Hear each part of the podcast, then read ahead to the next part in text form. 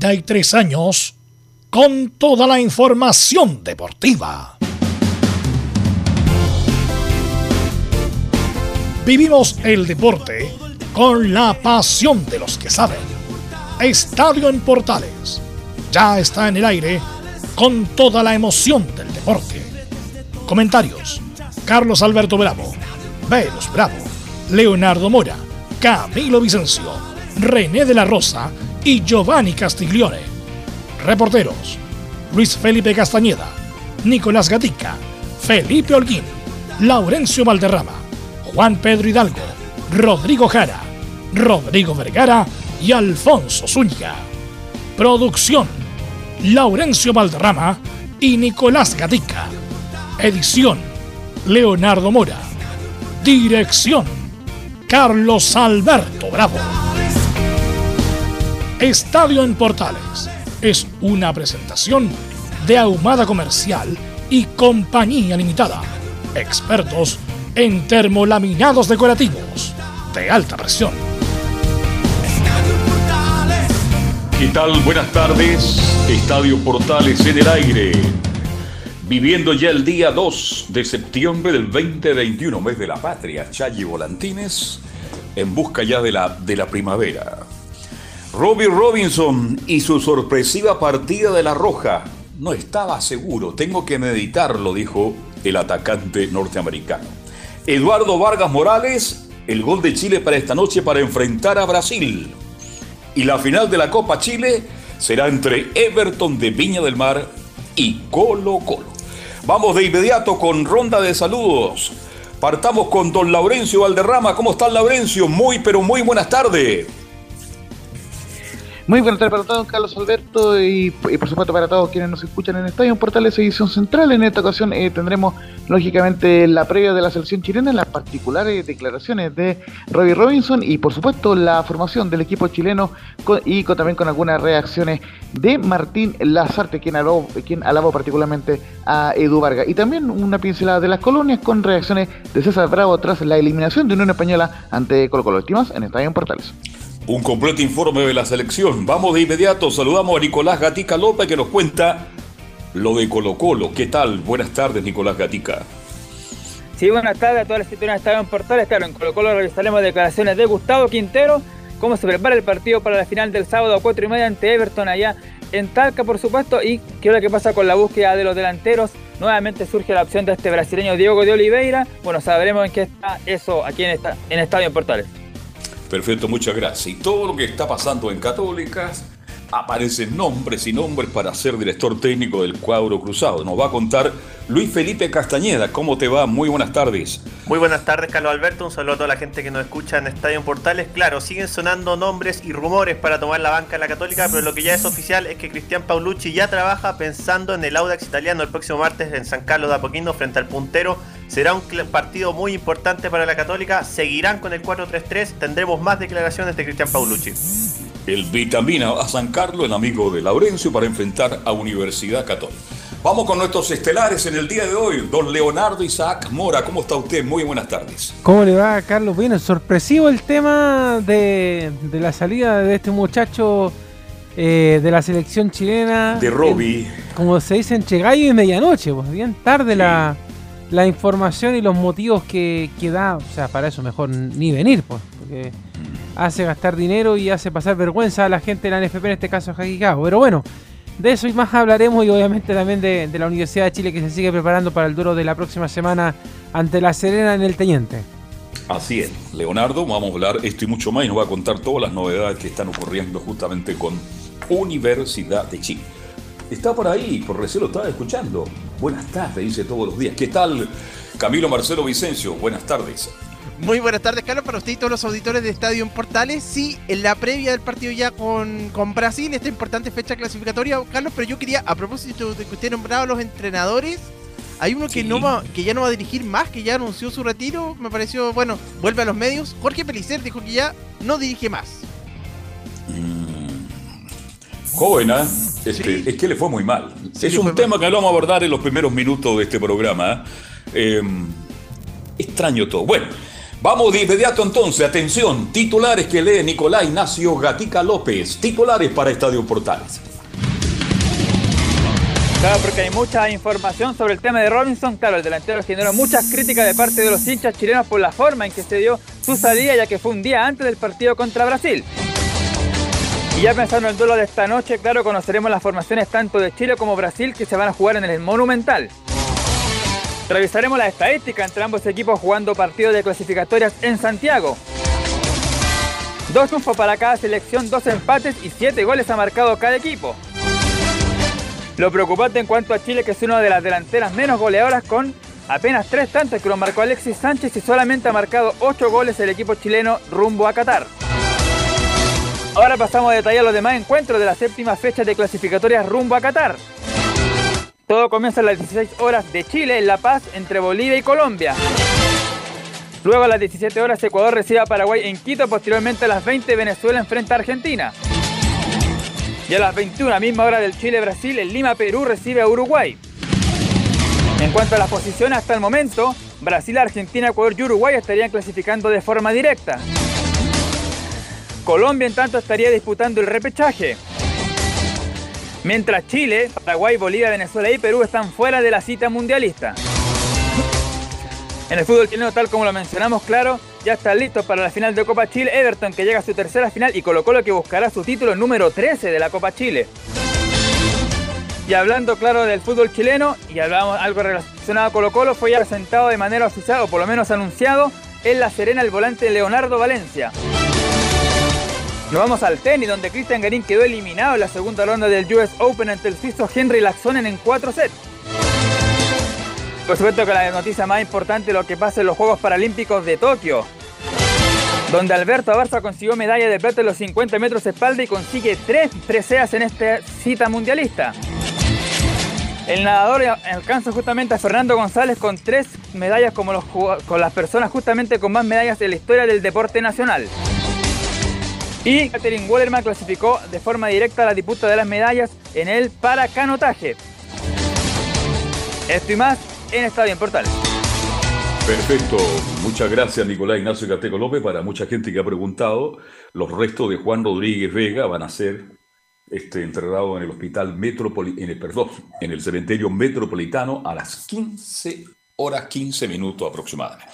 Bien, Leonardo, entremos en materia, Camilo. ¿Qué, qué les parece a usted esto de Robbie Robinson? Me imagino que él se acostaba en la noche en Juan Pinto Durán y empezaba a meditar, a pensar, voy a jugar por Chile, pero ¿por qué por Estados Unidos? Estaba tan indeciso el muchacho que al final optó por dar un paso al costado y abandonar justamente la concentración, Leonardo. Sí, de verdad que es llamativo el tema. Eh, bueno, anoche lo comentábamos también con los muchachos de Estadio Portales eh, y en las redes sociales. De verdad que dio para memes, para comentarios, para la furia también de, de muchos hinchas, incluso periodistas deportivos que, que, son bien apasionados con el tema de la, de la selección chilena. Entonces es bien llamativa la situación, porque yo creo que, Carlos, para hay, hay jugadores que, que de, de donde están en origen han tomado la decisión de decir, ¿sabe qué? Yo no voy a la selección. Por ejemplo, ¿se acuerda de este muchacho Zárate que estaba en Boca? Sí, correcto. Que, que Mauro Zárate.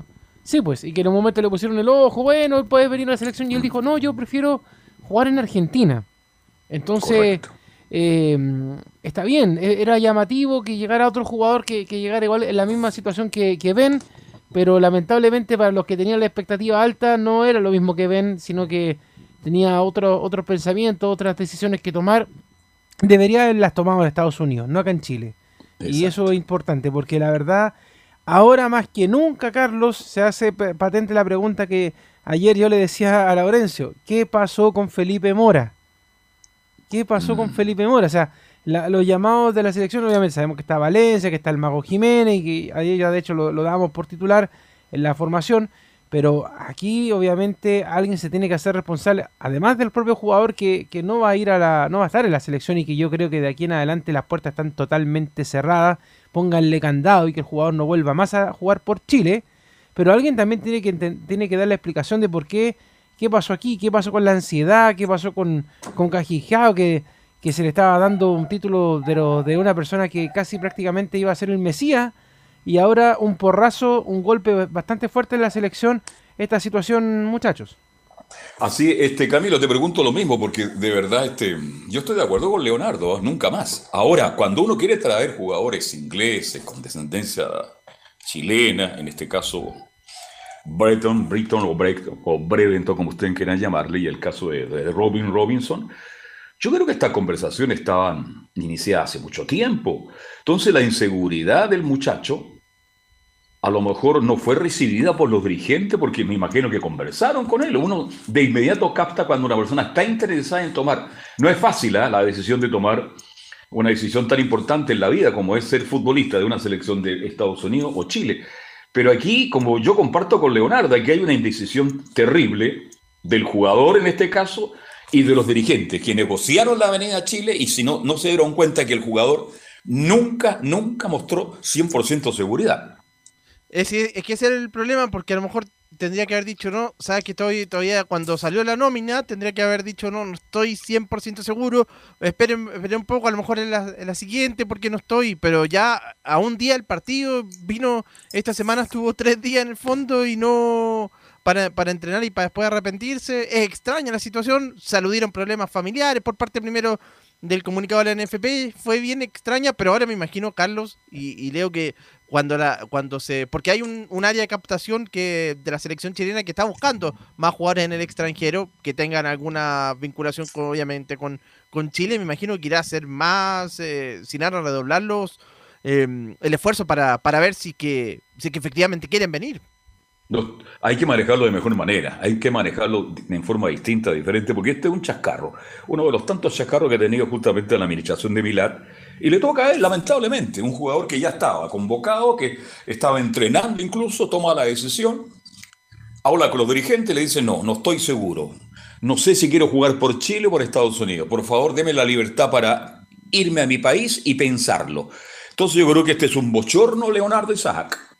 O sea, yo le digo así de buenas a primera, Carlos, puertas cerradas para este tipo, nunca más. Muchas gracias, nomás que le vaya bien, juegue por Estados Unidos y trate de clasificar por la por la CONCACAF a ver si le resulta, porque México es por allá el que el que clasifica y muchas gracias, pues. Pero es que de, verdad, Carlos, anoche em, las redes sociales, ya que la televisión también se, se vio bien pasada con la información, era un bochorno, era un bochorno, o sea, pues. todo el mundo comentaba esta situación. De hecho, como le digo, se han reído bastante del, del muchacho por el tema de que si tuvo ansiedad, de que si tuvo algún complejo, cuál, cuál fue el real motivo por el cual él abandonó la, la práctica de la selección. Si es que incluso algunos decían le hicieron la gran gaete. De, eh, respecto al tema de que quizás a lo mejor le hicieron bullying en el equipo, como le pasó a él en Colo Colo. Entonces, por eso digo, o sea, es un, un tema bien extraño el, lo que acaeció en la selección chilena y que quizás, eh, bueno, recién Martín Lazarte va a dar las explicaciones em, en, el, en, la conferencia de prensa post partido, porque a esta hora ya nadie va a hablar, pues, o sea, a lo más eh, vamos a saber recién ahí si es que habla algún compañero si en el post partido, si es que habla el mismo Martín en la conferencia del tema. Y también obviamente anoche lo que decían todo era llamen a Felipe Mora, pero ya por los tiempos ya no da incluso porque el partido con, con Ecuador inmediatamente el domingo, entonces no hay mucho margen para, hacer movimiento, a lo mejor un llamado a algún jugador chileno que está acá en el fútbol local, pero tampoco creo que sea necesario, ya con lo que se quedó, se quedó y, a morir nomás, pues, o sea, esta, esta triple fecha, eh, y ahí es donde yo, Carlos, pienso un poco, Camilo, en, con todo el respeto al señor Lazarte, pero es una triple fecha que como, como lo, han dicho, lo han dicho todos, incluso está el Nico en los titulares, es ganar o morir, o sea, si mm, Chile pierde esta triple fecha, está fuera del mundial. Eso es todo. O sea, no, hay otra, no hay otra explicación. Entonces, ¿cómo hacerle entender a las artes y compañía que tienen que traer lo mejor de lo mejor para jugar los partidos? Sacando incluso, si usted quiere ser fatalista, el partido con Brasil de hoy día. Pero los otros dos partidos eran ganables.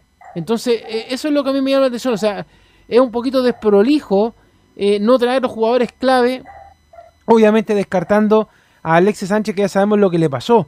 Pero yo creo que había mejor forma de prepararse para, estos partidos, Carlos. Sí, yo pienso que el campeonato local nuestro hay que mejorarlo, hay que ser más exigente, tiene que ser más competitivo nuestro campeonato.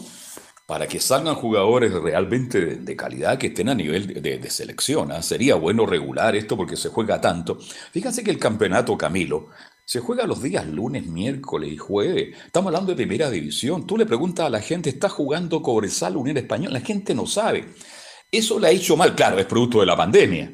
Es producto de la pandemia. Pero ojalá cuando ya la pandemia nos deje Pero, definitivamente pero, el fútbol Carlos, nuestro. eh, sí. eh, ¿qué pasa con el fútbol brasilero y el fútbol argentino? Que siempre son como los referentes. ¿Ellos tienen partidos un día martes, miércoles o jueves?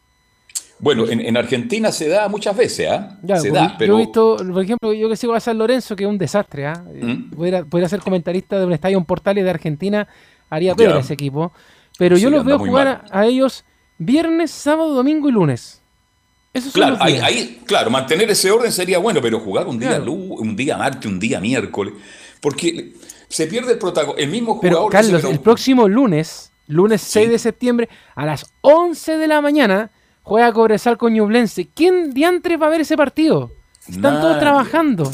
Pero evidente, a eso es lo que quiero llegar. Tenemos que respetar nuestra liga, hacerla cada día más potente, más poderosa, mejor organizada. Y así podemos tener mejores jugadores, porque... De hecho, bueno, eh, estaba mirando, Carlos, porque ya liberaron las fechas de lo, de lo que viene para adelante después de Fiestas Patrias. sí, Eh, y, por ejemplo, hay un partido entre Wanderers y la Universidad de Chile que se va a jugar a las 4 de la tarde un día miércoles. ya, ya, O sea, que es la vigésimo tercera fecha. O sea, sí. A la hora del almuerzo. Yo creo que es más pasable un partido después de las 5. Sí. sí, Por ejemplo, sí, sí. el- el- lo, que se va a jugar esta semana que viene eh, con, con, eh, con, eh, ¿cómo se llama? Antofagasta, que jue- va a jugar en, en ese horario. Ya es más pasable jugar a esa hora. Pero, por ejemplo, igual ayer era eh, medio complejo ver el partido de la, el, entre Everton y Coquimbo, porque igual todavía es horario de trabajo. pues, O sea, la gente recién de después de las Sí. 6 está volviendo a la casa. Oye, Leo, Entonces- está tan confundida la gente que yo ayer salí a esa hora que jugaba Colo Colo, en- a la hora del pan, para comprar el pan para... ¿ah? Y mucha gente no sabía. Claro, porque es tanto el fútbol, me decía un señor, que a uno lo van enredando de tal manera que uno no sabe en qué torneo, en qué campeonato se está jugando. En fin, pero esto es producto de la pandemia. Yo hago un llamado a los dirigentes para que se ordenen, ¿no es cierto?, y sean mucho más rigurosos eh, justamente en el fiche. Te escucho, Camilo. Claro, eh, como bien usted decía, porque eh, quieren, el campeonato tiene que estar terminando, terminado en diciembre, los primeros días de ese mes, porque el otro va a arrancar antes, me parece que los primeros días de enero, porque hay que recordar que el Mundial ya es en noviembre, entonces el próximo año, y todavía tienen que terminar las clasificatorias, entonces el, el campeonato el próximo año va a, terminar, va a tener que terminar como a principios de noviembre, por ahí. Así es. Bueno, antes de ir a la selección, que tenemos un completo informe de Laurencio, para ir cerrando esta parte, ¿qué le la noticia de, de, de Pelicer, ¿qué te parece, Leonardo? Oye, a todos estos exjugadores, técnicos, se están dedicando a las comunicaciones, ¿ah? Mire, me llamaba, me llamaba la atención el tema de Jorge Pelicer. De hecho, anoche apareció, volvió al canal donde él estaba, que es Ya. DirecTV, ahí al. ¿Y quién le va a creer ahora a Jorge después de lo mal que le fue en? Unión? ¿Mm? Claro, lo- pero, pero lo que sí me llamaba la atención es que igual eh, fue bien poco autocrítico, porque él, en, la- en- en las declaraciones que entregó ahora al, al volver eh, a, a la televisión, él decía que, bueno, que se retiraba ya de este- este- todo este tiempo jugando, pero que él consideraba que había sido una carrera exitosa como técnico. Pero Entonces, yo ahí dije, No le fue mal, pero voy al leído mejor. Estuvo mucho. Oye, Leonardo, yo conozco a Jorge. Jorge estuvo casi 3, 4 años esperando que lo llamaran. Claro, dice, dentro de las declaraciones, eh, dice, es una noche especial para mí, voy a volver acá, que es mi casa, obviamente al canal de televisión, anuncio mi retiro del fútbol profesional luego de más de 20 años de trayectoria. Me retiro con un camino bien hecho, con muy buenas sensaciones, ya no dirigiré más. Bien. ¿Cuál es tu opinión, Nicolás? Eh, perdón, este Camilo, Camilo. Vicencio, sobre esta cantidad impresionante. Oye, yo no estoy contra nadie, todo el mundo tiene derecho a ser comentarista, pero yo defiendo al gremio también por Leonardo y Camilo Vicencio. ¿Qué está pasando? Nadie le pone el cascabel al gato, ¿ah? Sí, porque ahora está en todos los programas, justamente está, hay varios, pues está Pinilla, bueno, el propio Pelicer y todo. Hay algunos que lo, que lo harán, que lo hacen bien y todo ahí, pero, pero claro, esto es, es extraño porque, claro, se pierden lo- los periodistas, justamente los mismos periodistas deportivos. Y lo que iba a decir Carlos de Pelicer, claro, si uno lo analiza, tiene el título con Católica, con Guachipato y en Venezuela, pero siento que a lo mejor podría haber hecho algún algo más, pero, pero ahí concuerdo con cuando Velus lo ha dicho de repente, ¿eh? hay entrenadores que han pasado mucho tiempo sin dirigir y Velus siempre dice que tienen que actualizarse y ahora me queda más que claro porque he visto los casos de Juvenal Olmos y de Jorge Pelicer que sus últimas experiencias han sido malas. Claro, la de, y de, de Juvenal también fue mal. Acuérdense que de un día para otro salió, se fue a México, duró menos que un helado en verano, cuatro y media de la tarde, en, en huérfano con ahumada. ¿ah?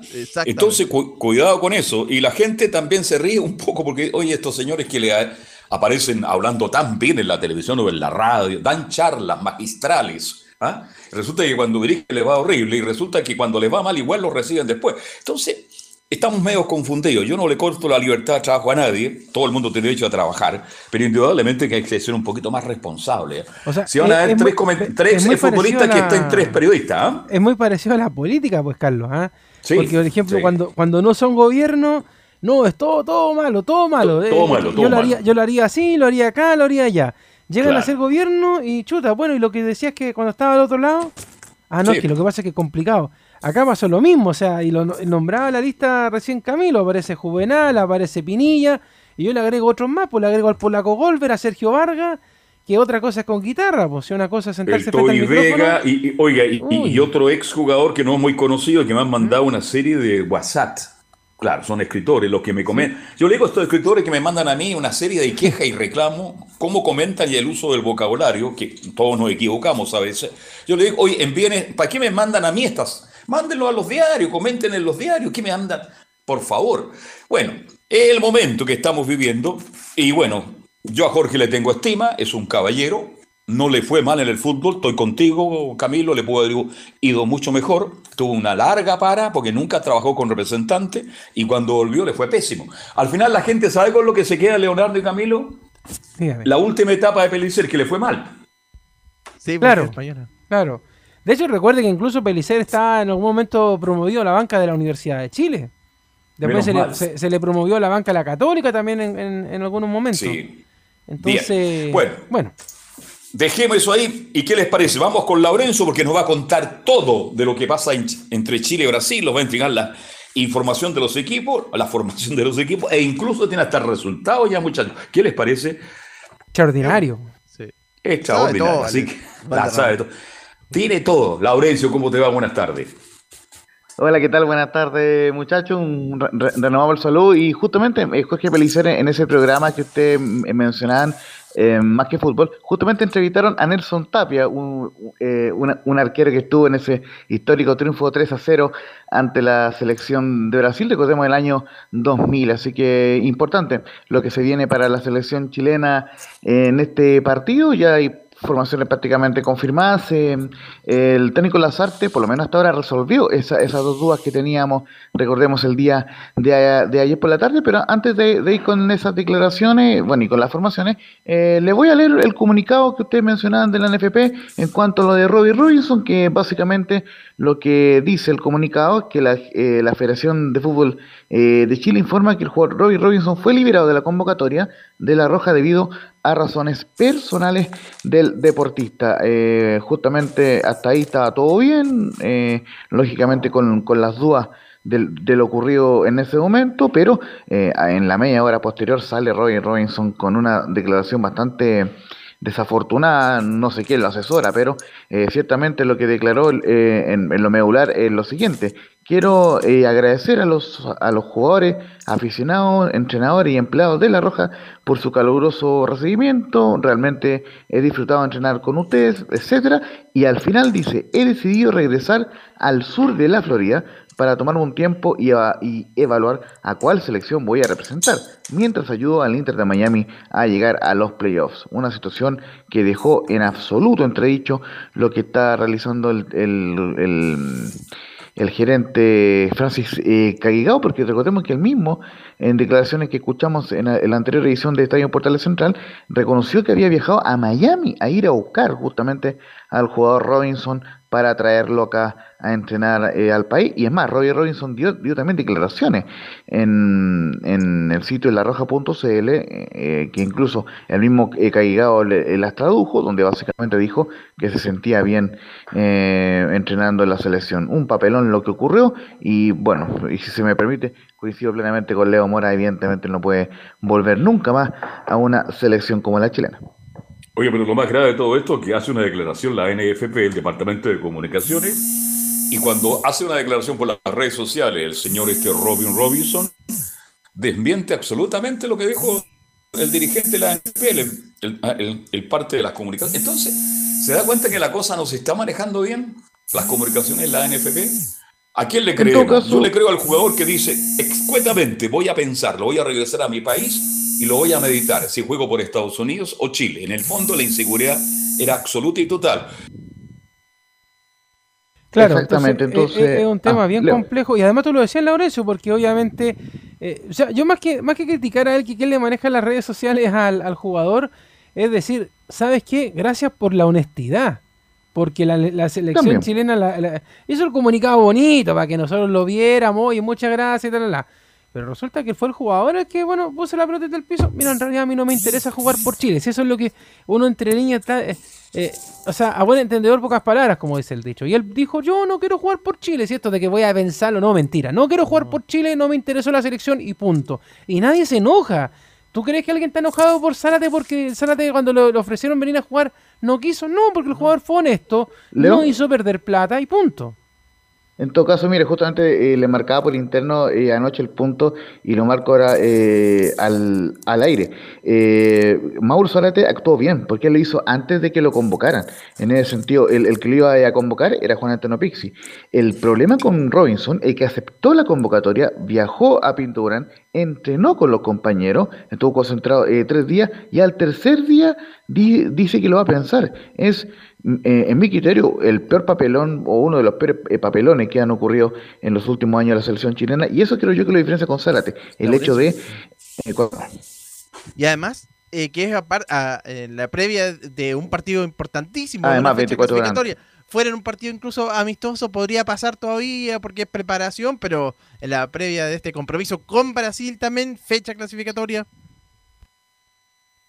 Exactamente. Entonces, bueno, justamente ya eh, cerrado el tema, la, la, la, NFP no se ha pronunciado en cuanto a la respuesta de, de, Robinson y bueno, lo, más probable es que esta noche Martín Lazarte se le consulte al respecto y vamos a estar muy atentos ahí para seguirlo en las reacciones. Eh, ya metiéndonos un poco en la pelotita, muchachos, lógicamente hoy día un partido bastante interesante y bastante duro, por cierto, entre Chile y Brasil y justamente eh, ustedes hablaban más temprano de Eduardo Vargas, justamente el delantero de, la selección, que será punta de, eh, lanza del equipo, será eh, titular absoluto. Y justamente eh, hoy incluso le dedicaron una portada en la última noticia con, respecto a su renovado estado físico. Y lo que comenta en Martín Lazarte, justamente en la 06, cuenta una intimidad de, del, del, del Edu Vargas en cuanto a que un jugador del plantel dijo que, por suerte, tenemos un nuevo delantero. Respecto a Vargas, Voy a contar una intimidad que es, mucho más gráfica que lo que yo pueda decir. Hace algunos días atrás, hace unos, 10, 15 días más o menos, hablando con un compañero, un compañero de Eduardo, un jugador, un futbolista del, plantel, y haciendo referencia al buen estado en el que estaba este jugador con el que yo hablaba, él me dice, eh, qué suerte, profe, que tenemos un delantero más, un delantero nuevo. Yo no, no entendía mucho a qué hacía referencia. Y entonces hasta que me dijo, sí, sí, el delantero ese del Mineiro, Eduardo Vargas. Y nos reímos, lógicamente fue una, una cuestión divertida. Pero creo que es gráfico, ¿no? O sea, la Copa Libertadores se lo ha visto muy bien, está muy delgado, muy fibroso, muy bien preparado. Yo creo que fue algo que ya demostró en la Copa América y en, los partidos eliminatorios también, por lo menos con nosotros. Está renovado, está bien, está con otra seguridad, con otra confianza. Ojalá que él pueda de alguna manera materializar las cosas y las cuestiones que a nivel ofensivo en algún momento hemos logrado este, preparar o, concretar. Ojalá que las pueda materializar en goles. ¿no? Pero repito, se lo ha visto muy bien. Bueno, me, alegro mucho de que así sea. Muchachos. Bueno, este, está pasando por un momento, sí, está jugando. Este, Le acostó en Brasil, ahora es titular y cuando entra de los segundos tiempos marca la diferencia. Está fibroso, parece que la parte física la trabajó muy bien. Bueno, y tenemos la esperanza y la fe de que Vargas hoy día esté presente. Ahora, la pregunta del millón, este, ¿con quién irá Vargas esta noche? Porque se habla mucho de Morales, Leonardo y Camilo. Esa es la duda. La, la, gran duda, Morales, si Mago Jiménez, Valencia, tiene una cantidad de nombres, pero pero ojalá que elija bien. Y otra cosa, y si no elige bien, que puede ser, si errar, como dice el dicho, es humano, pero que, se mueva inmediatamente el equipo. O sea, que, no espere tanto, porque hay una, mala costumbre de los técnicos de esperar tanto, de entregar tanto el partido, y con Brasil no se puede. No se puede. O deja un solo hombre en punta con un medio campo bien poblado, como hablaba Laurencio ayer, o pone a los dos hombres en punta, y en caso de que no resulte, otra vez, vamos a, volver al medio campo para alimentar el único punta que pueda dejar. Entonces, pero eso tiene que verlo rápido, cómo se va desarrollando el partido en los primeros 10-15 minutos, pero no dejar pasar tanto tiempo para poder hacer los movimientos tácticos que la selección necesita para al menos, miren, y sé que muchos me van a querer matar, pero para al menos aguantar un empate, a cero, a uno, a lo que sea, pero eso es lo que yo creo de este partido en cuanto a quien acompaña arriba Carlos Alberto. Claro, Así es, partido, un partido duro, complicado. Ahora yo le pregunto a Camilo Marcelo, ¿usted por quién va? ¿Va por Morales? ¿Cree usted que es el, compañero ideal para Vargas? Yo por la categoría del partido hubiera puesto a Luis Jiménez. Por, la, por, lo que creo que si hay si uno de los tres partidos eh, tiene que jugar Jiménez, creo que es este, porque los otros son en diferentes condiciones. A lo mejor Morales incluso podría ser para el partido con, con Colombia, alguien más joven ahí, pero en este compromiso, Luis Jiménez. Bien. No está Alexi. Mira, ahora que Vargas está por un gran momento, no tenemos a Alexi y Laurencio Valderrama. ¿ah? Las cosas del fútbol. Mire, eh, justamente muchachos, vamos a escuchar el 08, porque eh, tenemos varias declaraciones de, de Martín Lazarte, pero eh, vamos a ir escuchando las principales. Eh, justamente en, esta declaración, antes de que se conociera eh, la formación, habla de tres jugadores, en, bueno, ya por lo menos la formación va a ir Iván Morales, pero escuchen esta declaración porque me da la impresión que lo va a ocupar a los tres jugadores en distintos momentos del partido. A Iván Morales lo tuvimos en el microciclo, a Diego Valencia en Copa América y además está Luis Jiménez. A Iván Morales nosotros lo tuvimos en algún microciclo de los que hicimos. A Diego Valencia lo tuvimos en el último periodo de la Copa América, porque lo veíamos bien estando, trabajando muy bien en Católica. Y bueno, ahora están los dos, coinciden los dos por diferentes circunstancias. Hay algunas ausencias, algunas dificultades. Está Luis Jiménez también, no lo quería, más allá de que es jugador con otras características, pero nos puede dar una mano también como, como centro delantero. Eh, y bueno, está, después es lo de siempre, en algún momento va a ser, en algún momento te llama la, suena la, la campana, te indica que es el momento, el momento es este, a veces no es el ideal, a veces no es el mejor, pero es el que es. Y bueno, este, para eso los jugadores se preparan, para eso trabajan, para eso entrenan. Este, les tenemos mucha confianza a todos ellos, así que bueno, al que le toque, si le toca alguno de estos, lo que tú nombraste, este, bienvenido sea, estamos convencidos que van a ser un buen partido. Y otro tema importante, muchachos, de la selección chilena es el tema de los apercibidos. Chile para este partido tiene 10 jugadores con riesgo de, llevarse, eh, o sea, de, ser suspendido para el partido ante la selección de Ecuador. Si le parece, eh, lo nombramos y vamos también con la declaración donde habla Martí Lazarte al respecto. Son Mauricio Isla, Paulo Díaz, Gary Medel, Guillermo Maripán, Eric Pulgar, Arturo Vidal, Charles Aranguis, Eduardo Vargas, Pablo Galdames y Claudio Baeza. No sé si quieren comentar eso o vamos de inmediato con lo que piensa Martín Lazarte al respecto. No, yo creo que los jugadores que jueguen hoy día contra Brasil tienen que jugarse toda la opción. Mire, yo soy bien optimista para este partido, no sé por qué, porque yo he estado en todos los partidos, la suerte que tengo yo, ¿no? De que Chile le ha ganado a Brasil, hasta en Copa América, en clasificatoria. He tenido la suerte de relatar todos esos partidos. Y Chile cuando está bien concentrado y jugando de local tiene mayor opción de ganarle a Brasil, sin desmerecer el equipo que lo estoy viendo acá. Oiga, todos dicen no hay faltan nueve porque no pudieron venir de Inglaterra, pero el equipo que yo tengo, luego se lo voy a preguntar a usted, Laurencio, es un equipazo. Pero yo veo los partidos más duros afuera contra Ecuador por la altura y por la humedad, porque estaba ahí, pues entonces yo sé lo que significa eso para futbolistas chilenos, entonces Hoy día, no sé, que los jugadores se la jueguen toda más allá y que no estén pendientes, Camilo eh, y Leonardo, de que pueden, le pueden pintar la cara con la, con la última amarilla, pueden, pueden quedar suspendidos para lo que viene. No, tienen que jugar de todas maneras para ganar este compromiso sin, sin importar, no fijarse, porque si se juegan eso probablemente van a entrar más medidos, pero no, no, no creo que no creo que vaya a pasar esa situación. Justamente, muchachos, con, donde habla eh, Martín Lazarte de las tarjetas amarillas, dice que por esa razón en la 04 eh, citamos mayor cantidad de jugadores y trataremos de evitar la tarjeta de protesta. Respecto al tema de las jugadores con tarjeta, la necesidad de jugar tres partidos y la dificultad que tenemos con tener, en este caso 10, son, tenemos 14, pero 10 hoy involucrados en este grupo con tarjeta amarilla, hizo que nosotros citáramos una, digamos, una cantidad de futbolistas mayor que la que habitualmente hemos hecho, en por lo menos en la anterior vez. Eh, tenemos en cuenta además también que tenemos dos partidos este, de visita de condiciones extrañas o difíciles, lo que significa la altura de, de, este, de, Quito y el calor y la humedad de Barranquilla. Entonces, tomando en cuenta todo esto, también es este, eh, y el tema de las tarjetas es porque hemos citado más jugadores. Eh, bueno, lógicamente es muy difícil decirle a un jugador eh, jugar con el, con el pie en el freno, es muy difícil. Sí, lógicamente tratar de evitar aquellas tarjetas que, bueno, que sean por una protesta que no, no justifica, o sí que hay una que la justifica, eh, por alguna entrada, digamos, totalmente fuera de lugar, en un lugar poco apropiado. Pero bueno, esa es una, es una materia que también, lógicamente, tenemos que tratar de controlar, aunque en algún momento nos va a ocurrir, ¿no? Tomando en cuenta que somos tantos o tenemos tantos, algún jugador se nos va a quedar por el camino. Por eso, repito, la, idea de haber citado mayor cantidad de futbolistas. Difícil jugar con la patita en el freno, sobre todo partido de esta naturaleza, y nada menos que contra Brasil, Laurencio.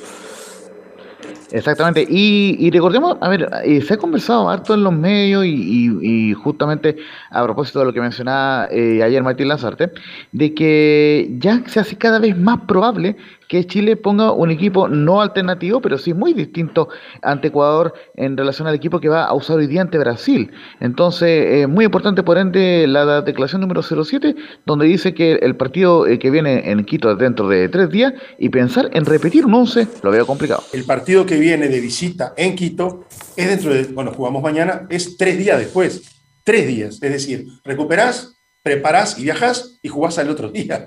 O sea, parece que no lo tomamos en cuenta. Yo, quizás sea porque uno fue futbolista y profesional y sabe lo que significa eso, lo, que significa la recuperación, los viajes, la adaptación a un clima diferente, enfrentar una selección complicada.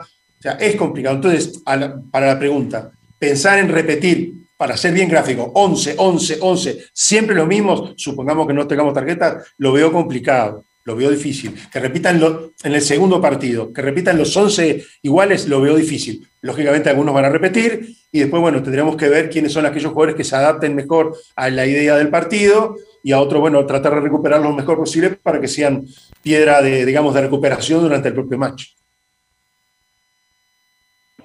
Esa era la palabra de Martín Lazarte, muchachos.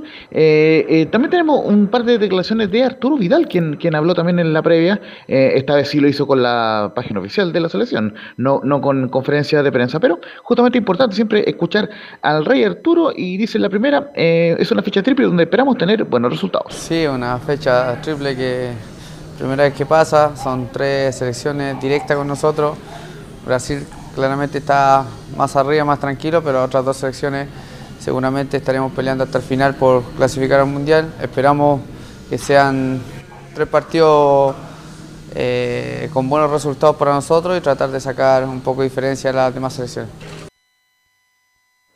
Y la segunda que vamos a escuchar de Arturo Vidal es justamente el recuerdo de cuando jugaron en Copa de América y la última vez que Chile le ganó a Brasil el 2 a 0, que fue eh, por lo demás la última derrota de Tite en clasificatoria en la 0 hace poco enfrentamos a Brasil y ahora será un partido intenso.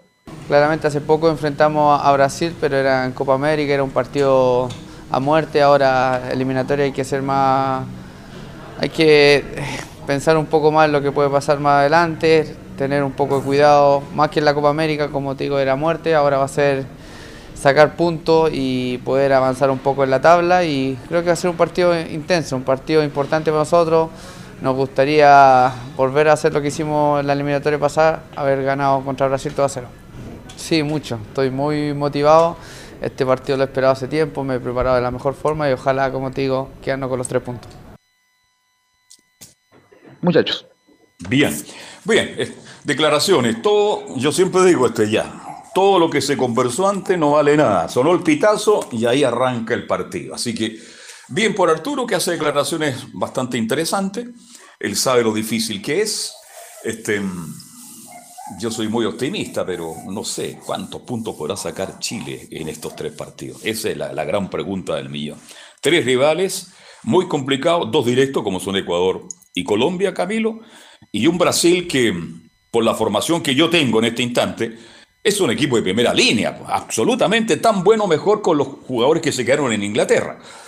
De hecho, los titulares creo que tienen uno por línea. Básicamente la Colombia. Bueno, está el Neymar, está eh, Marquinhos, o me parece también. Entonces, no, son. Y son todos titulares acá. Vienen disputando nivel de Copa Libertadores. Por lo tanto, claro, un, un tremendo rival la formación que tiene Brasil.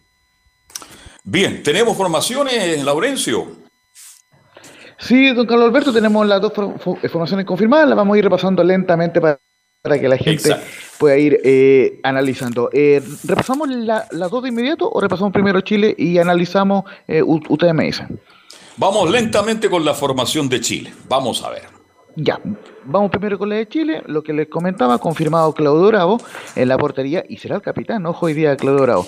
Línea, Maur- en línea de 5 con Mauricio Isla como lateral derecho, Paulo Díaz que se confirma como primer central, Gary Medel, Guillermo Maripán y Eugenio Mena como lateral izquierdo. Ya se resolvió esa duda, eh, Paulo Díaz va a jugar y no eh, Enzo como bien lo decía Velus Bravo el día de ayer. En el medio campo estarán los tres volantes que jugaron Copa América como son Charles Aranguis, Eric Pulgar y Arturo Vidal jugando libre en, la zona de volantes y en la delantera el punta de lanza en esta ocasión que es Eduardo Vargas con Iván Morales, pero no se descarta en el segundo tiempo que entre Luis Jiménez porque lo vio muy bien en los entrenamientos y además le gusta mucho a, Martín Lazarte que, que juegue como nueve falso tal como lo hace en Palestino. Entonces, un 5-3-2. ¿Usted cree que va a jugar así Chile, Camilo Vicencio? ¿Un 3-5-2? ¿Un, un 5-3-2? Sí, yo creo que esa va a ser la formación de la selección chilena para este para este compromiso. Viendo los jugadores, sí, y me parece interesante también, con, tres centrales. Vamos a ver. Bien, interesante la formación. Entonces, la gran duda que tenemos, yo creo que todo el resto de los, de los seleccionados que van a ser titulares, que aparecen desde el primer minuto como titular, la gran duda es quién acompaña a Vargas. La gran duda que tenemos todos. Le pregunto a Leo y a Camilo. No, es una, una gran duda, pero yo creo que, insisto, Martín Lazarte con todo lo que ha pasado va a tener la cabeza bien fría, va a colocar lo mejor. Y, y bueno, si dice que no va a repetir lo mismo para el próximo partido, quizás parta con lo mejor y si ve que el partido se va adaptando a lo que necesita Chile, bueno, haga, haga cambios para que tenga jugadores que, necesita para el siguiente partido de refresco y no los use los 90 minutos. Pero bueno, vamos a ver ahí cómo se plantea esta, esta selección chilena frente a la selección del Scratch. Pues vamos a ver si es que tiene los nombres y si es que este 3-5-2 le, le viene bien, pues. Vamos a estar muy atentos. Bien. Creo que están todos bien nominados y la gran duda ya, la reitero, es justamente quién acompaña a Vargas, mi estimado Laurencio.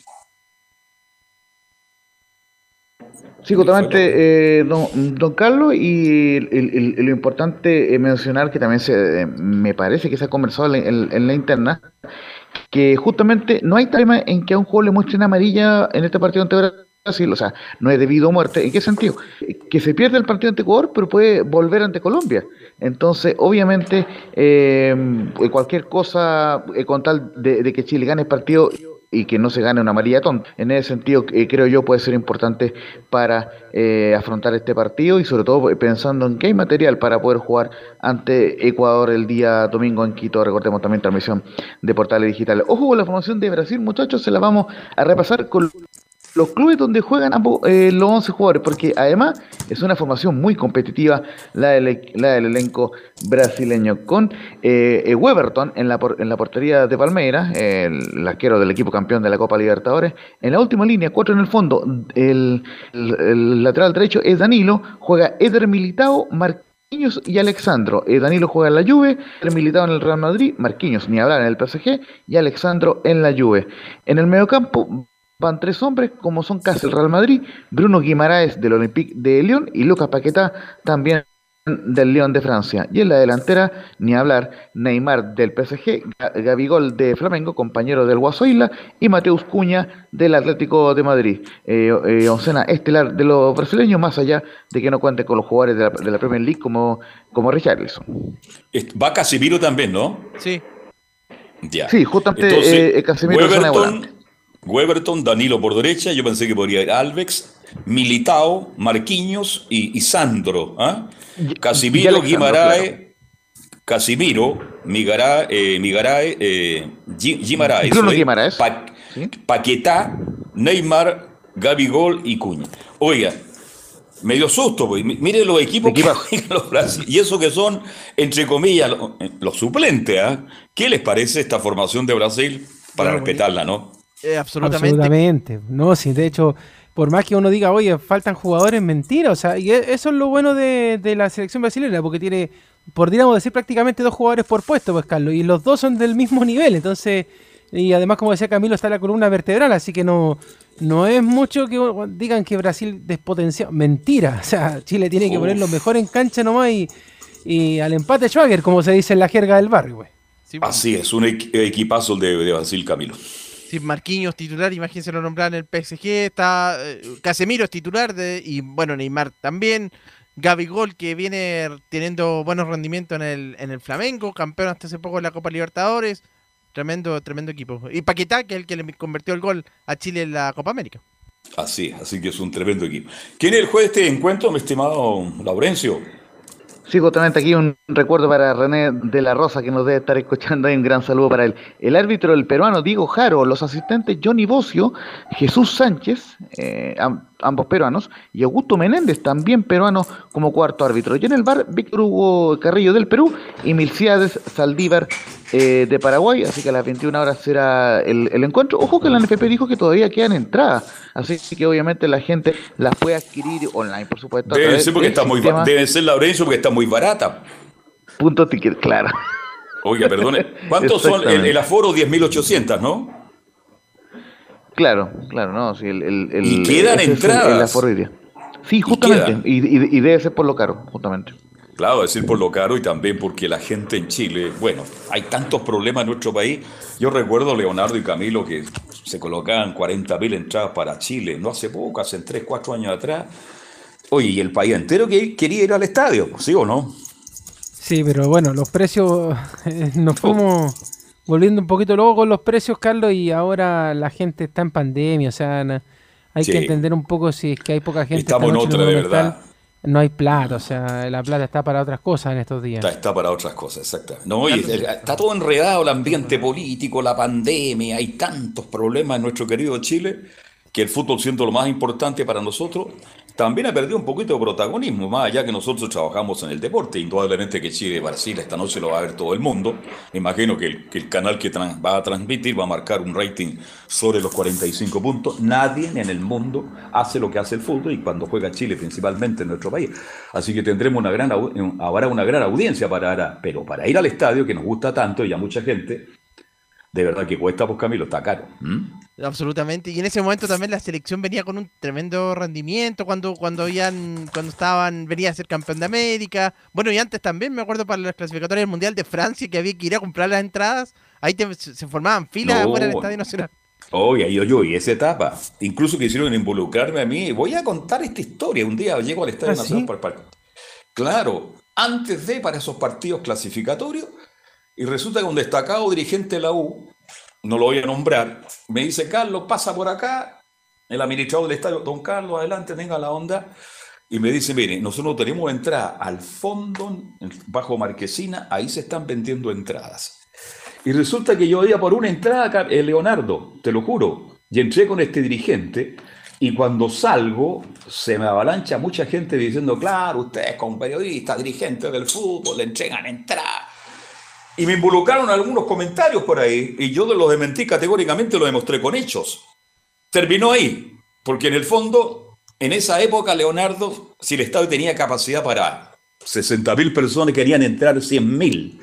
Fue impresionante lo que ocurrió en la afuera del estadio, tuvo que llegar carabinero, el carro lanza agua, la gente arriba, era una desesperación por conseguir un ticket Pero los tiempos han cambiado porque el desarrollo de los medios, Leonardo y Camilo, es tan distinto, es tan diferente, sobre todo la televisión que hoy día te lleva a la imagen como que prácticamente a veces estuviera en el estadio, pero nunca es lo mismo. Por eso me llama la atención que solo 10.800 tickets no estén todos vendidos. Bueno, vamos a, con los que estén, que pongan toda la pasión nomás dentro del Monumental. Y si son poquitos, que la NFP también se dé cuenta de que los precios hay que bajarlos. Y eso es muy importante. Exacto. Ojalá que, que entiendan esto. Sí, está, está bien que quieran hacer caja con los hinchas, pero no abusen tampoco, porque siguen siendo las entradas más caras de Sudamérica ir a ver a la selección chilena, Carlos. Oye, lo otro, al fin este, volvió Adidas. Sí, pues, Volvió pero, Adidas a la pero hoy, selección. día, Exactamente. hoy día igual va a haber una camiseta como de transición, por decirlo de alguna manera, Laurencio. Oye, qué, oye, qué fea las camisetas Claro, de la marca Chile en la actualidad. Sí, claro. Pero para el próximo partido creo que ya están disponibles. Esta Claro. empresa hace cuántos años que no estaba con Chile, más de 15 años. Uh, hace mucho rato, sí. Claro. Yo recuerdo que en la época de Arturo Salá eh, Casani, como le gusta decir a don Carlos, eh, a inicios de los 90, sí, eh, eh, Adidas estaba con la selección chilena. Esa- y volvió a día después de muchos años, creo que hicieron un- no solo a vestir a la, a la selección mayor, también a la selección femenina, a, lo- a las A- a todas selecciones rojas. menores, hay un, claro, a todas las rojas van a haber regalo de balones, creo que se llegó a un buen acuerdo, y lo más importante es cuestión de leer las redes sociales. Por Dios, qué fea la camiseta, el diseño de la selección chilena en la actualidad. Es que la que hizo la empresa eh, que, que la tenía ahora eh, fue, fue muy chillona, por decirlo de alguna manera. De verdad, uno Mm. está como más acostumbrado a un, a un, a un tono más clásico. Yo creo que, que- que me va a sorprender Adidas, di- lo digo yo a nivel personal, y, Sí, y quizás sí. sea la primera camiseta de la selección que me compre, porque eh, la verdad es que uno ve las camisetas y como que no siempre, aparte que había unas que eran muy ajustadas, entonces comprenderá Carlos que no uno iba a parecer prieta si se las colocaba la selección chilena. Claro. Así exacto. que al menos Adidas tiene en ese sentido un poquito más de eh, buen marketing, ya lo saben, O'Higgins, Colo Colo y la U que, que saca camisetas para todas las tallas, así que vamos a ver ahí y obviamente como dice usted todo el tipo de merchandising que va a salir respecto de la camiseta de la selección chilena ya para la- las próximas fechas. pues. Para ir cerrando el capítulo de la selección, me repite la formación Laurencio de Chile y Brasil y el comienzo de la transmisión de Estadio Portales por toda su plataforma. Sí, por supuesto, eh, la formación de la selección chilena con Claudio Bravo en la portería, Mauricio Isla, Paulo Díaz, Gary Medel, Guillermo Maripán y Eugenio Mena en la última línea, Charles Aranguis, Eric Pulgar y Arturo Vidal en medio campo, Eduardo Vargas e Iván Morales en la delantera, en el cuadro eh, de Brasil, Weberton en la portería, Danilo, Eder Militao, Marquinhos y Alexandro en la última línea, en la zona de volantes, eh, Casimiro, Bruno Guimaraes y Lucas Paqueta, y en la delantera Neymar, Gabigol, Uscuña. El árbitro será Diego Jaro, el partido comienza a las 9 de la noche en el Estadio Monumental, 20-30 horas, transmisión de eh, Estadio en Portales, repaso también muy brevemente que Chile está séptimo con 6 puntos de la tabla de posiciones, Brasil es líder absoluto con 18 puntos, 6 triunfos eh, consecutivos. Y si me permite muy, muy bre- bre- brevemente, 20 segundos, no solamente la transmisión de Estadio en Portales de hoy, sino también la transmisión del partido Chile-Brasil a mi querida tía Rosa Poblete, que hoy está de cumpleaños, así que un gran saludo, un gran abrazo cariñoso eh, para ella, eh, la queremos mucho. Eh, ¿Compró la torta ya o no? Eso será eh, próximamente por, por Después, después tema, del eh, de cumpleaños, usted. ¿Ah? Después del cumpleaños. esperemos, un- esperemos verla cerca del, de las fiestas patrias. Eso. Bueno, un abrazo a la tía, que cumpla muchos años más, que lo pase, pero muy, muy bien, Laurencio Valderrama. Bien, muchachos, vamos a ir a la pausa, gracias. ¿les parece o no? Y yo me quiero despedir, eh, Eso. Leonardo. ¿Ya? ¿ah? ¿Sí? Me quiero despedir porque me voy de- desde mi casa rápidamente al cementerio metropolitano para despedir los restos de Juan Rodríguez Vega, eh, el carepato, el primer carepato de, la, de Chile, ¿ah? el segundo Horacio Riva y el tercero es Marcelo Díaz. Pero hoy, porque soy muy amigo de Manuel Rodríguez, su hermano, que fue jugador de la U y técnico del primer equipo, entonces voy a presentar las condolencias a nombre mío y también a nombre de todos los integrantes de Estadio Portal. Así que yo me reencuentro con usted a partir de las 7 con fútbol y algo más. Y ahí hago un break, una pausa y nos reencontramos a las 21 con Velus Bravo, con Leonardo Mora. ¿Quién más va a estar en la transmisión, Leonardo? Con Laurencio Valderrama y también Rodrigo Vergara que va a estar en cancha haciendo el duelo de Chile y Brasil. Y eso va a partir, a partir de las 20.30 por todas las, las plataformas de emisora Diego Portal. Así que no se hagan de la audiencia, viene el informe de la U de Chile, el informe de Colo Colo, el informe de Católica, algo de las colonias y mucho más al estilo de estadio en Protal. Pausa y seguimos. Chao Leonardo, hasta más rato. Nos vemos.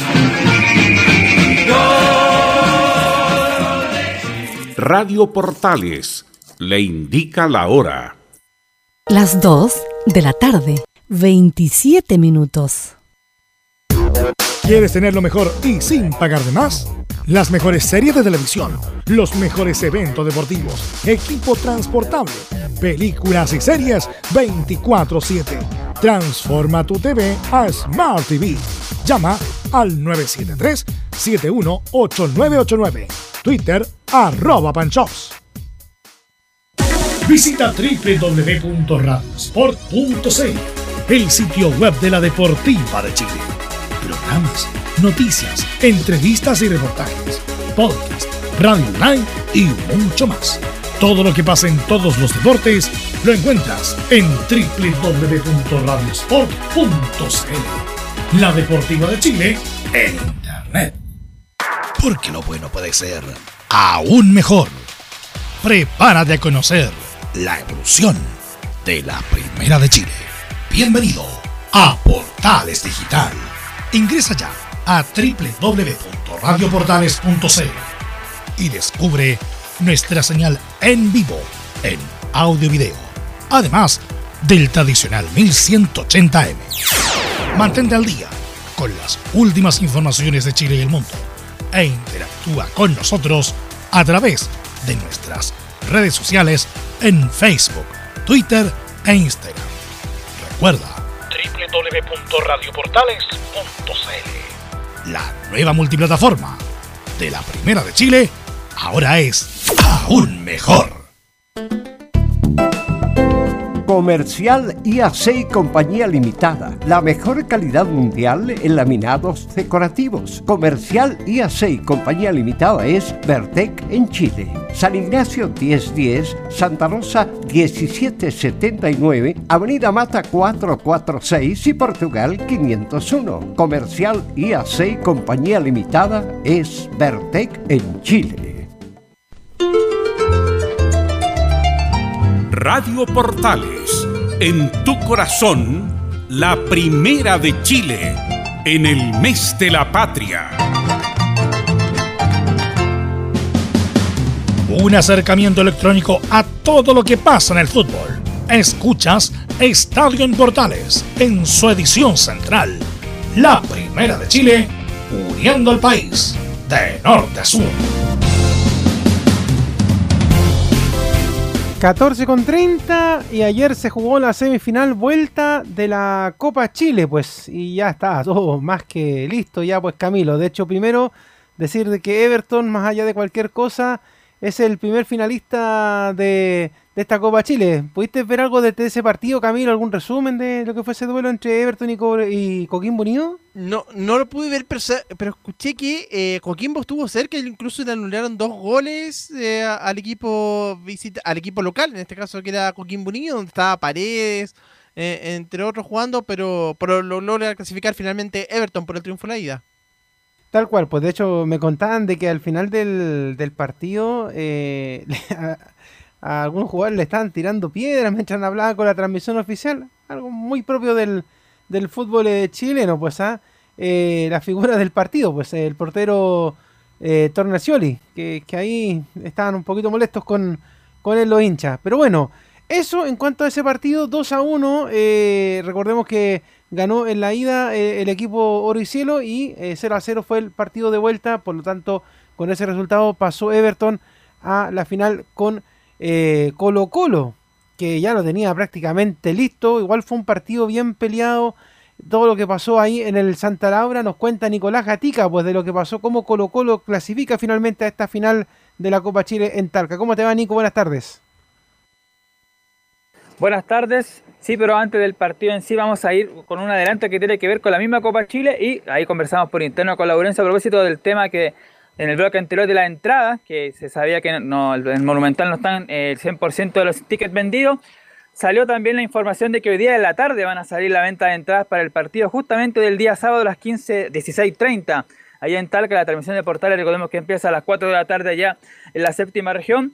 Dice lo siguiente, el decisivo encuentro estará programado para este sábado a las 16.30 en el Estadio Bicentenario Fiscal de Talca. Dice, para conseguir estas entradas el trámite no será fácil ya que son pocos los tickets disponibles y se repartirán de manera equitativa entre los clubes.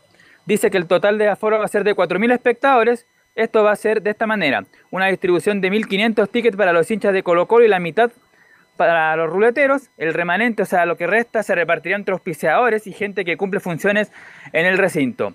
Y más, la venta de boletos se realizará a través del sistema Ticket y dice, los clubes tendrán la responsabilidad de entregar las bases de datos con el padrón de los hinchas habilitados para asistir al estadio. Los salvos autorizaron a socios, accionistas de la inmobiliaria y abonados, al igual que Everton, que también sumará una base de hinchas fieles que han asistido al último encuentro. Lo último dice, en horas de la tarde estarán disponibles las entradas en la página de la tiquetera. El precio de los boletos, aquí está, atención con esto, será de 26 mil pesos en tribuna marquesina y 10 mil para la Galería Sur en el caso de Colo Colo y Norte más un sector de Andes para la gente de Everton. Ahí está entonces lo que se va a vivir el fin de semana. Así que talca los pasajes. Ojalá que, que los hinchas tengan la suerte de poder adquirir un ticket. Va a ser bien complejo, poquitos hinchas, porque la, cancha de, de, Talca, Camilo, es pequeña. Entonces, por eso que son poquitos los que van a estar ahí. Pues. Poquito, a pesar de que estén en la fase de 4 también allá eh, en, Talca, pero va a ser de, claro, pocos hinchas de Colo Colo y también de, de Everton, justamente. Bueno, y volvamos a lo de anoche, pues, Nico. Con, hasta con lluvia tuvieron ahí el partido en Santa Laura ayer por la tarde. Claro, varias cosas, aparte de, por supuesto, el, partido mismo, que estuvo caliente en todos los sectores de la cancha, sobre todo la gente de, de Unidad Española y César Bravo que reclamó el gol anulado a, a, Rubio. No sé si se puede comentar qué pasó con ese gol. Me parece que le cobraron falta a Farfán, el delantero de, de ex Coquimbo, justamente, de la Unión Española, que y ahí por eso le anularon el gol a Patricio Rubio, pero hay una polémica de César Bravo, incluso dijo por ahí que contrató y contra todos, algo así dijo el técnico hispano. Pero claro, aparte del partido estuvo el condimento de la lluvia y otro que, una situación particular que se vivió con algunos accionistas de Colo Colo y con Daniel Morón, básicamente con el gerente deportivo, pero algo que se había adelantado en el partido pasado, cuando jugaron en Santa Laura por el Campeonato Nacional, cuando Edmundo Aviadares y la gente del Club Social, o de Blanco y Negro en este caso, le gritaba en los goles al equipo hispano. Ayer pasó lo mismo, cuando ganaba Unión 1 a 0 con el gol, ya sabemos, de penal del Chorri Palacios. Cuando hace los dos goles, Colo Colo por parte de Pablo Solari y se va al descanso ganando 2 a 1 el cacique. No Morón, sino que gente de, la concesionaria grita cosas justamente a los hinchas o los goles, básicamente. Y por supuesto la gente de ahí, los hinchas hispanos, le emprenden no solamente contra eso, sino que contra Daniel Morón. Incluso tuvo que intervenir ahí la fuerza policial y además, bueno, tuvieron que reubicar a Daniel Morón en otro sitio ese, folclore que tiene el fútbol siempre. El tema es que no pasa a mayores nomás, pues, Camilo, que, que queda ahí en quedarse el gol nomás y, listo, y ahí termina el tema. Sí, justamente ya eh, Baquedano, el, gerente, de la Unión, bendigo, decía que, Morón fue a provocar a los hinchas también, así que ahí estaba esa, esa disputa que nos cuenta justamente Nicolás, pero si ya venía el partido, del partido del campeonato, entonces obviamente ahora se, se intensificó más encima con lo de la Unión Española que está que, que tenía que dar vuelta al resultado, entonces eso genera más complicaciones. Claro, esos son un poco los condimentos que tenía el partido de ayer, la lluvia, la, gente también de la, gente de los hinchas contra Morón y la gente de Colo Colo, así que son algunos detalles, pero claro, en, la pelotita de la cancha igual tuvo el partido interesante, atractivo, porque bueno, obviamente Unión Española tenía que ir en busca de, remontar el 0 a 4 de la ida y se creó ocasiones. Eh, Cortés tuvo algunas atajadas, Peluca Falcón también fue protagonista de algunas jugadas y el partido fue, fue atractivo, fue interesante, fue 3 a 2 Incluso puede haber sido 3 a 3 si no se le anulaba ese gol al Pato Rubio. Bueno, quizás también Colo Colo puede haber hecho algo más, una jugada clara donde Volado arrancó prácticamente en mitad de cancha y enfrentó solo a Pinto y después no sé qué le pasó que que decidió mal, no sé, se puso nervioso o algo, pero que pudo haber incluso marcado diferencia. Entonces el partido tuvo eh, muchos condimentos en el día de ayer allá en Santa Laura. Nicolás, y muy buen partido de, eh, bueno, obviamente de Solari, que convirtió los dos goles de, Colo Colo, pero también de Ignacio Jara, que fue protagonista en los dos pases precisamente para, para Solari y también para esa jugada que tú mencionas de, de volados. Buen partido de, de Ignacio Jara. Sí, jugó un buen partido el número 30 de Colo Colo. Vamos a ver si por eso justamente gana algunos bonos para el fin de semana, recordando que no va a estar Gabriel Costa y quizás mucho de la, del plantel que se jugó ayer pueda repetirse el día sábado y en Talca. Seguramente, claro, no va a estar el chico Gutiérrez, va a estar el Tortopaso que tiene más experiencia. Gabriel Sosa por el sector izquierdo. Ayer probó con Daniel Gutiérrez y el Peluca después en el segundo tiempo fueron reemplazados por Emiliano Amor. Seguramente el día sábado Amor y Falcón va a ser la dupla titular. También en la contención, bueno, no estaba Pizarro, no estaba el Colo Gil, que ingresaron en la segunda etapa. Seguramente también iban a ser titular, igual que César Fuentes. Y claro, por ahí está un poco eso, podría ser el reemplazo de Costa. Y quizás Ignacio Jara, que hizo un buen partido ayer y podría ganar monos para el día sábado. Quizás también arriba jugar volados con, con Arregado, volados con Parragués. Tal cual, pues bueno, y, qué pasó después del partido? Pues cómo quedaron en Colo Colo, quedaron conformes, cómo se ven para el partido del, fin de semana. ¿Habló alguien en Colo Colo, Nico? Sí, por supuesto, el técnico Gustavo Quinteros, pero vas a partir primero con la 5, la última, porque tiene que ver justamente con el buen partido de Pablo Solari, que es primera vez que marca dos goles en Colo Colo y además bueno fue titular y estuvo, fue protagonista. Justamente la última de, Quinteros, que en este caso va a ser la primera, la número 5, sobre Solari habla el técnico Gustavo Quinteros. Solari, no, te olvides que jugó de titular el partido de promoción, partido de una final, yo creo que una de las finales más, más importantes de la historia de este club y fue un fenómeno. Eh, con 19 años recién cumplido, el pibe pudo demostrar sus condiciones, entregó todo por el club, ese momento necesitábamos de él y de un montón de chicos que estaban jugando y bueno, él fue figura y tuvo un montón de partidos buenos. Lo que pasa que bueno, es un chico joven que todavía tiene que seguir creciendo, eh, hoy fue muy bien y cuando entra también lo hace muy bien, así que eh, estoy muy contento con él, todo el club, estamos contentos, toda la gente del club, los directores, todos están contentos con él y con todos los chicos que están trabajando como él, de su edad, que son del club. Ahí, pues están todas las loas justamente para Pablo Solari, que como dice Quintero y como también sabe muy bien el hincha, lo recuerda por haber marcado el gol famoso este, quizás el más importante para él en la historia de Pablo Solari, haber marcado en Talca la permanencia. Y quién sabe si el día sábado marca otro en Talca, pero esta vez para darle el título de Copa Chile al cacique. Justamente te iba a decir eso, ¿ah? ya que se juega en, Talca, ciudad que le viene bien ahí. Esperemos ahí que, que entre prendido y bueno, y que también Quintero se decide y lo, lo utilice la opción titular, Nico. Claro, como decíamos al comienzo del programa, el equipo de Everton va a jugar la tercera final de la Copa Chile. Creo que ganó una y perdió la otra, que la perdió justamente con Colo Colo. Ese partido recordado 5-0 cuando estaba allí de la banca Alba, que incluso hasta Ramón Fernández jugó bien y marcó un gol en ese compromiso. Y Colo Colo, como lo comentamos también, lleva 12 títulos de Copa Chile, el último que le ganó justamente a la U el año, a comienzo del 2020 en Temuco va por su título número 3 este día sábado, el cuadro albo del, torneo más tradicional del fútbol chileno. Y justamente Gustavo Quintero se refiere a esta llegada a este evento del día sábado, dice el técnico en la número 1, llegar a una final para poder cumplir un objetivo es algo maravilloso. La verdad que cumplir eh, un objetivo, o sea, bueno, llegar a una final para poder cumplir un objetivo es algo maravilloso, pero bueno, tuvimos meses atrás en otra situación difícil y hoy estamos en una final, así que estoy muy, muy contento, muy orgulloso de los jugadores, muy, muy orgulloso porque ellos están representando al máximo al club con su esfuerzo, con su característica como, como este club tiene, de garra, de entrega, de correr, de meter y aparte están jugando muy bien, así que estoy muy, muy contento, muy contento porque llegar a una final no es fácil Así que esperemos que el día sábado podamos jugar a nuestro mejor nivel y podamos conseguir el objetivo.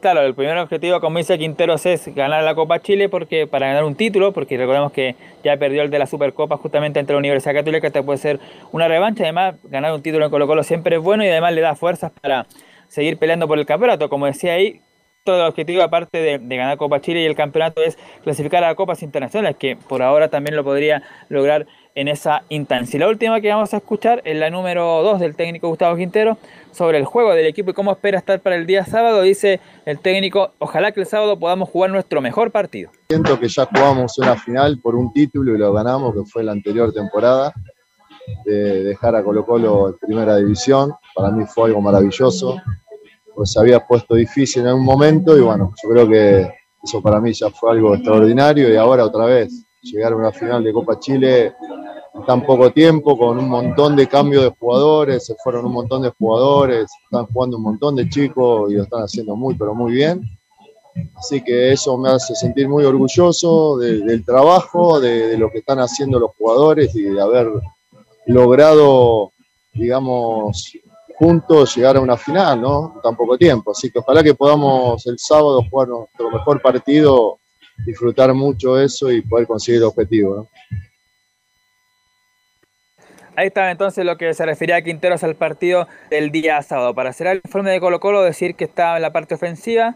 Ayer se el nombre este de Facundo Ferreira, argentino que estuvo en último tiempo en Celta. Te digo que está con el pase de su poder. Todavía no había novedades sobre eso. Y sobre el brasileño Diego de Oliveira, que juega en Plaza Colonia, que es el reciente campeón uruguayo, Ayer habló y declaró lo siguiente, dijo el delantero brasileño, creo que están hablando con mi representante, conmigo no han hablado, creo que están hablando con él. Y al final dice, sigo ilusionado, pero confío en que todo va a terminar bien. O sea, todavía se ilusiona este delantero brasileño Diego Oliveira con su posible llegada al cacique, así que por ahora no lo den por cerrado todavía a Oliveira. Perfecto, pues Nico, ahí quedamos al día y bueno, mañana nos cuentas de la previa ya, porque ahí vamos a estar a horas de de ese partido, de esa final, que será transmisión de Estadio Portales con el rato de Cristian Frey, el comentario de Laurencio Valderrama y contigo ahí en cancha desde el fiscal de Talca. Así que ahí vamos a estar atentos a las bajas, obviamente, que tiene que por la selección, si es que hay algún jugador que haya quedado lesionado y la probable oncena para el partido de este día sábado. Así que ahí quedamos atentos con tu informe, Nico. Que estén muy bien. Un abrazo, buenas tardes. Abrazo también, chau. Y el lado de la Unión Española, pues don Laurencio, que bueno, ya se sabía ya que este partido estaba prácticamente perdido, pero dio la, dio la pelea. Eso es importante y se notó bastante en el partido en Santa Laura, en, en Laurencio. Sí, justamente Leo, renovamos el saludo. Bueno, lógicamente nos sumamos ahí a las condolencias al tema de lo que pasó con, con Rodríguez Vega, eh, por lo cual Carlos Alberto, eh, don Carlos Alberto ya eh, no, no, está conduciendo esta última parte del programa, pero nos encontramos en la noche obviamente con Chile-Brasil.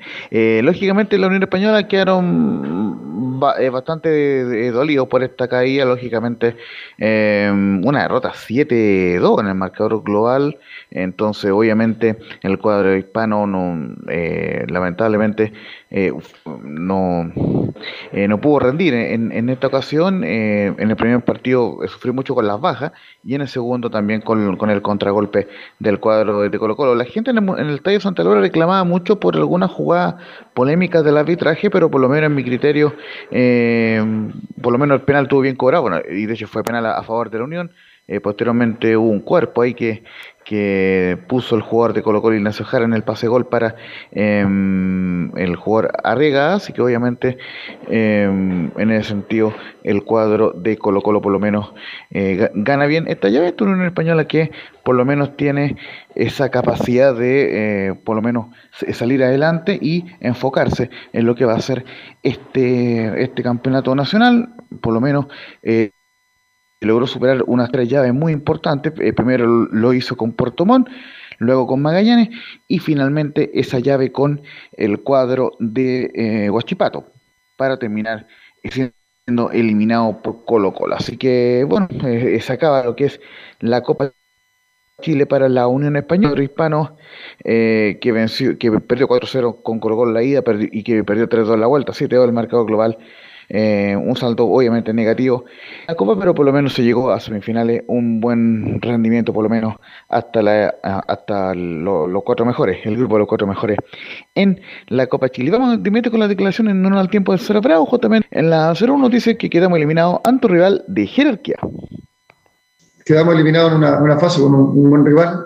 No sé si llamarle no competido, siempre cuando uno, uno pierde, siempre tiramos por la borda todo lo que se hizo. Eh, creo que se hicieron cosas buenas, cometimos el horror, eh, muchos errores dentro de este partido ante un rival de jerarquía. Y, y, nada, hoy día teníamos toda la ilusión de tratar de dar, revertir, que lo principal era ganar el partido, no lo pudimos hacer también, cometiendo errores, por ahí eh, con desacuerdos de, en cuanto al cometido del árbitro, pero bueno, se quedó Colo Colo y nosotros quedamos eliminados. Avanzamos hasta donde teníamos que avanzar o hasta donde nos alcanzó a avanzar. Y, y bueno, y ahora centrarnos y concentrarnos solamente en lo que queda, que es el campeonato nacional. Ahora, el tema es eh, en que eh, la Unión Española podría haber dado un poquito más, Laurencio. Me explico. El resultado de ayer es mucho más competitivo eh, que lo que se, vio, se vio en el partido de ida, porque en el partido de ida como que quedaron muchas dudas, Camilo, de lo que fue esta, esta Unión Española y uno se acordaba más bien del partido que le había hecho por el torneo, esa goleada, ¿te acuerdas de 5-3 que, que hizo la Unión Española ante Colo Colo? Sí, pues la- lo del año pasado fue esa, claro, esa, esa goleada en el campeonato y ah, bueno, ahí en ese compromiso de ida no la defensa no era la, la titular, el equipo que jugó ahora este partido de vuelta era el que ya uno dice que es el más, más titular pensando eh, en lo que ha venido siendo la última fecha, además venía con un mejor rendimiento ahora también porque justo en ese- antes del partido de ida venía con un rendimiento que no era tan eh, a la baja y ahora nuevamente venía de dos triunfos consecutivos. Claro, y parece que el técnico reconoce eso, eso también, Laurencio, de que a diferencia del partido en el Monumental, esta vez sí que algo le pusieron, pues, porque yo creo que si hubieran jugado como jugaron ayer, era más peleado e incluso podía haber pasado la Unión a la final de la Copa Chile. Justamente en, un, eh, en el trabajo ahí de, de, de, mm, Emilio Frisalí, en, el- en el postpartido también ante la Unión, eh, ante, ante Colo Colo, justamente Justo se nos perdió Laurencio, pero iba a hablar el técnico acerca de esa situación del, del 0-4 en el Monumental. Bueno, así es, era difícil, un 4-0 local, insisto, creo que fue el partido que nos marcó esta eliminación de la clasificación, si bien hoy día perdimos, pero también nosotros quedamos con esa sensación de, de haber conseguido algo más eh, y no haber cometido a lo mejor ciertos errores que también nos, privir- nos privaron de, de- de- avanzar un poco más y de haber de no haber recibido tantos goles en contra, que fue la, al final la tónica que te marca este y en este partido de ida y vuelta, teniendo los resultados abultados, te hace más fácil la clasificación como se, se les dio a Colo Colo, pero creo que tratamos de ser igual igual, cometimos errores eh, que nos costó, eh, pero bueno, eh, es lo que nos deja esto, solamente quiero que valorar el esfuerzo que hicieron mis jugadores de tratar de revertir situaciones, de ahí de tratar de calmarlos cuando nos fuimos en contra del árbitro, pero bueno, son situaciones que dan y, y nada más. Hay que también destacar el esfuerzo que hicieron los jugadores, el, hecho que hayan entrado los chicos jóvenes también, que nos hayan dado una mano, y ahora solamente nos queda y nos resta pelear el campeonato nacional.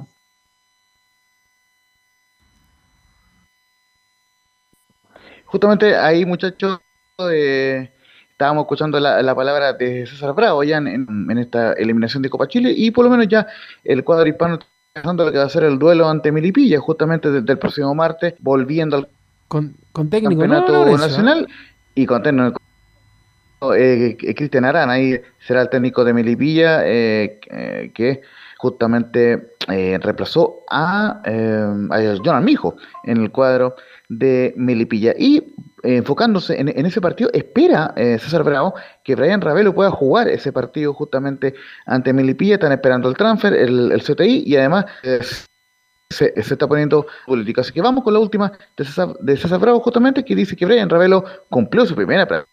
Bueno, eh, bien, hoy día fue la- su primera práctica todos nosotros, siendo que teníamos una mínima cantidad de jugadores entrenando, pero yo lo veo con ganas, lo veo motivado, está, está contento de llegar a Unión Española y que nosotros contentos de que Brian nos pueda dar algo, algo distinto, algo que buscamos, la jerarquía que tiene él y que también pueda fortalecer el plantel, que es la idea.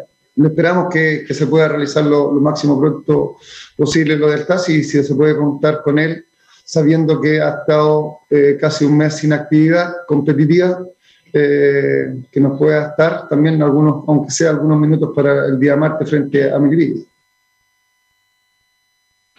Eso es eh, todo comparte de, de la Unión Española, que eh, está en el sexto lugar con 27 puntos y obviamente pelea por clasificar a la, a la, a la Copa Libertadores. Está a 5 del tercero que es la calera y es el objetivo principal de aquí a final de año para la tienda hispana y sobre todo con la llegada del Coto Sierra como nuevo director deportivo, muchachos. Un abrazo, Laurencio, nos encontramos en la noche.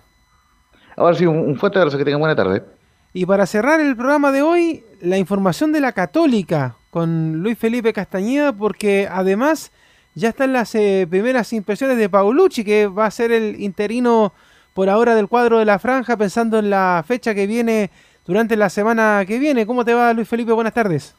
¿Qué tal, Leo? ¿Cómo estás? Un saludo a toda la gente que nos escucha en Estadio Portales. Claro, como lo dices tú, ya tuvo su segundo entrenamiento Cristian Paulucci al mando de la Universidad Católica en este interinato que tendrá en el cuadro cruzado, siendo ayudado, por lo decíamos, por Rodrigo Valenzuela y también por Jaime Rubilar. Ese será el cuerpo técnico interino que tendrá la Católica. Pensando ya en un rival bastante complicado el día martes en San Carlos de Apoquindo, rival directo, Católica tiene todo pensado luego de la salida de Gustavo Poyet en conseguir la mayor cantidad de resultados posibles, incluso antes de tener un técnico permanente y un triunfo frente a Audax en San Carlos, que es uno de los punteros, sería clave para volver a meterse en la lucha por el objetivo que es el tetracampeonato. Siguen sonando rumores como posibles entrenadores. Recién ayer lo decíamos, el Tati Uljosic empezó a contactar a la gente que tiene ahí en su carpeta muy bien guardada hace tres años, que ha sido los últimos tres años que Católica ha tenido que buscar nuevos entrenadores. Se descartan algunos nombres, pero antes de hablar de esos rumores, escuchemos precisamente, como lo decías tú, Leo, a las primeras declaraciones como entrenador interino de Cristian Paulucci. Escuchemos la primera, quien aseguró que fue un golpe bastante duro para el plantel haber, haber cambiado de entrenador. No, eh, la, reacción es un, es un, golpe cuando, cuando hay un cambio de entrenador, es un, es un golpe duro, afecta a, los jugadores, afecta a todos, eh, porque uno, más allá que por ahí eh, algunos resultados no se fueron dando, va creando un vínculo con, con la persona, no con el profesional. Entonces, el, ánimo por ahí en estos días no, ha sido el mejor, pero eh, la sensación de los dos primeros entrenamientos, desde mi punto de vista, fue muy buena. Hay muchachos, la primera declaración de Paulucci quien asegura que si bien los entrenamientos se han visto bien, ha tenido dos entrenamientos con, al mando de la Católica, pero que también asegura que hubo un pequeño golpe anímico luego de la salida de Gustavo Poyet en la Universidad Católica. Bueno, pero el equipo tiene que ponerse de pie rapidito. Eh, Camilo, además yo creo que no es que no es que la Católica estuviera mal dentro de todo, porque los jugadores los tiene. El tema es que eh, lamentablemente con Poyet no estaban jugando donde tenían que jugar, Camilo. Sí, eh, los jugadores los tiene en realidad. Sí, el equipo. lo que pasa es que han bajado el rendimiento a algunos jugadores. El problema estaba principalmente en la defensa, veíamos, donde tuvo que hacer cambios. Y en la delantera estaban rindiendo, eh, bueno, estaba Diego Valencia, que, está, que está rindiendo, el mismo San Pedri. Eh, y por ahí, bueno, la baja también de José Pedro Fuensalía. Eh, esos eran los principales problemas. Así es, justamente sobre eso, muchachos, sobre qué Católica vamos a ver ahora, si va a cambiar o no el esquema, si va a variar mucho de la mano de Cristian Paulucci. Escuchemos la segunda del entrenador argentino, quien asegura que el esquema seguirá siendo un 4-3-3. el esquema que vamos a usar es el 4-3-3. Eh, este plantel está armado para desde hace años y ha logrado todo lo que ha logrado eh, bajo ese esquema madre. Eh, y después la católica que van a ver es la católica que, que, se viene viendo en los últimos años. un equipo ofensivo, un equipo que, que, la historia implica tenencias de balón, triangulaciones y asociaciones por bandas. un equipo que sea que sea avasallador, un equipo que, vaya al frente, un equipo que juegue, un equipo que esté en el campo rival.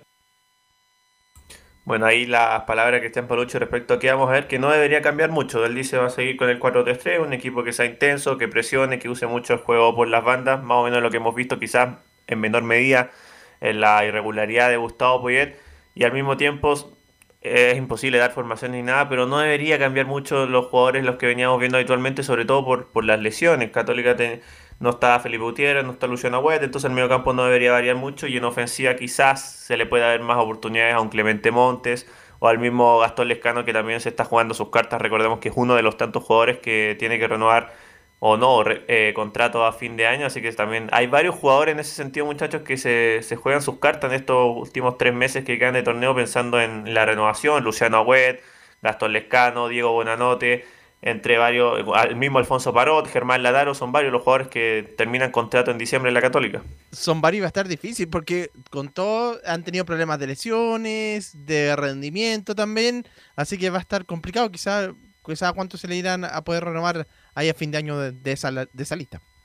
Así, y esto se le preguntó al Tati Burjosic el día de ayer, dijo que por ahora no se iba a referir, si la prioridad era buscar entrenador. Em, respecto al tema del interinato, escuchemos una más de Cristian Paulucci, se le preguntó sobre cómo trabaja él sabiendo que, que no tiene esa que no sabe precisamente cuánto tiempo va a estar trabajando como interino en la Católica y él asegura que daré lo mejor de mí hasta que esto dure.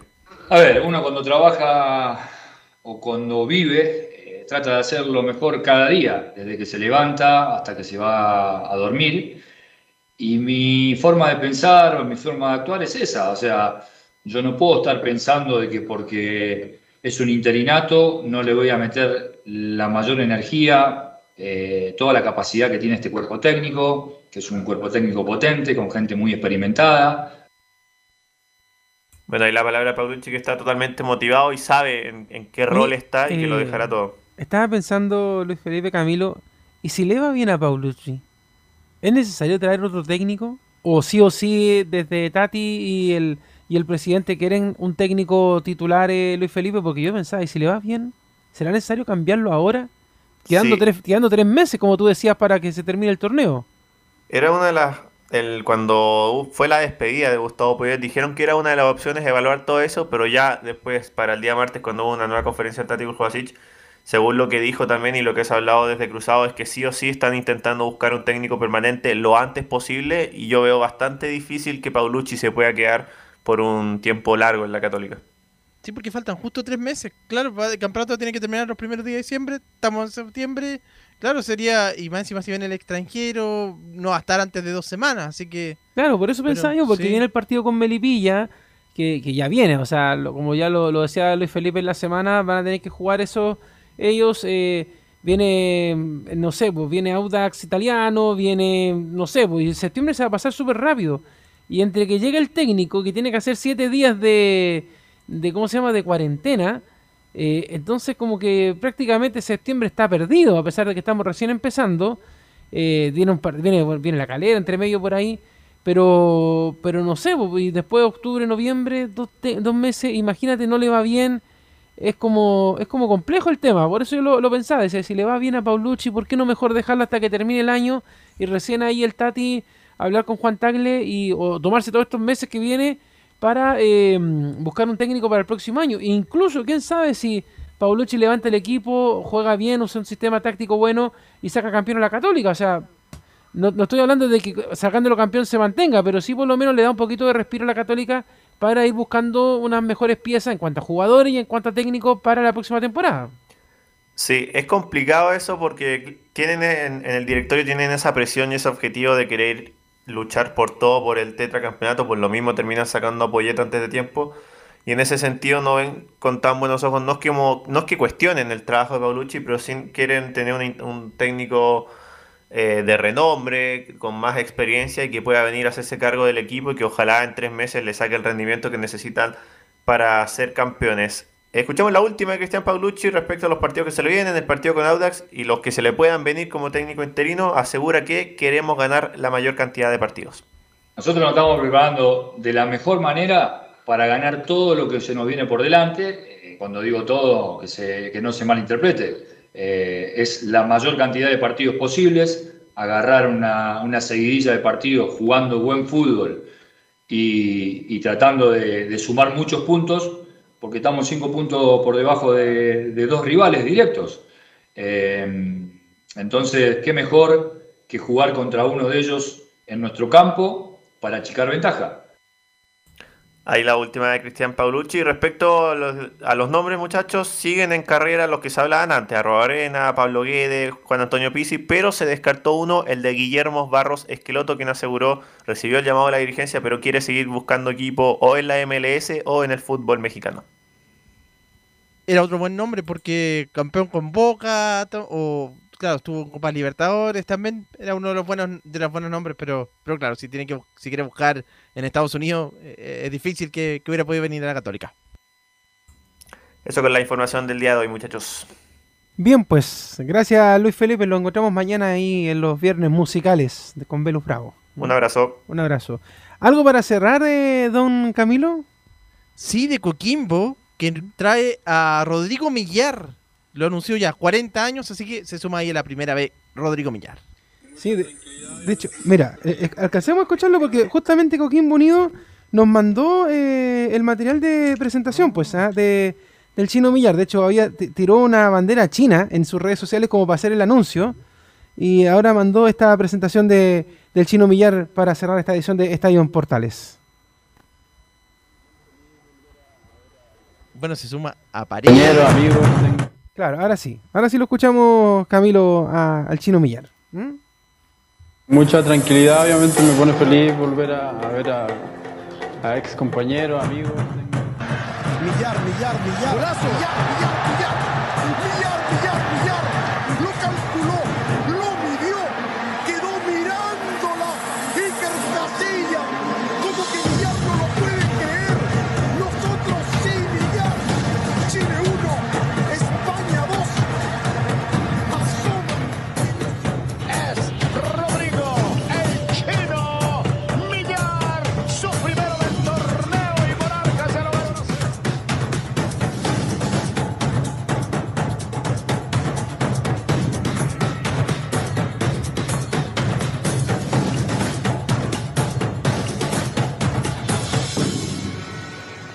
Bueno, ahí suben el afiche ya del chino Millar oficializado ya en, la, en el equipo pirata Camilo. Eh, recordaron ahí su paso por el fútbol mexicano, por la selección chilena. eh, un hombre que llega ahí a acompañar a, a Esteban Paredes en el equipo pirata. Pues. Y donde también está Bocellur, eh, Carmona también, ¿no? Va- un equipo con, con varios con, eh, con pasado en la selección chilena, en equipos grandes también. Y bueno, así que todo el éxito ahí para, para Millar en Coquimbo.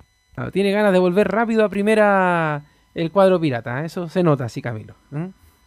Bueno, pues nos encontramos entonces en la tarde en Fútbol y algo más. Tú con Carlos Alberto ahí en la previa del partido. Y luego tenemos a Carlitos Zapaz con Claudio Quijada en la previa y musical de, la, de lo que va a ser el partido. Y ya de ocho y media en adelante nos metemos en el duelo entre Chile y Brasil por portales, por medios unidos y toda la multiplataforma. Así que lo encontramos por la tarde, pues Camilo.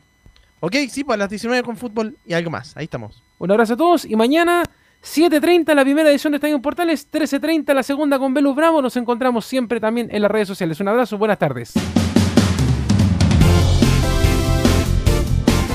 Fueron 90 minutos con toda la información deportiva. Vivimos el deporte con la pasión de los que saben. Estadio en Portales fue una presentación de Almada Comercial y Compañía Limitada. Expertos en termolaminados decorativos de alta presión.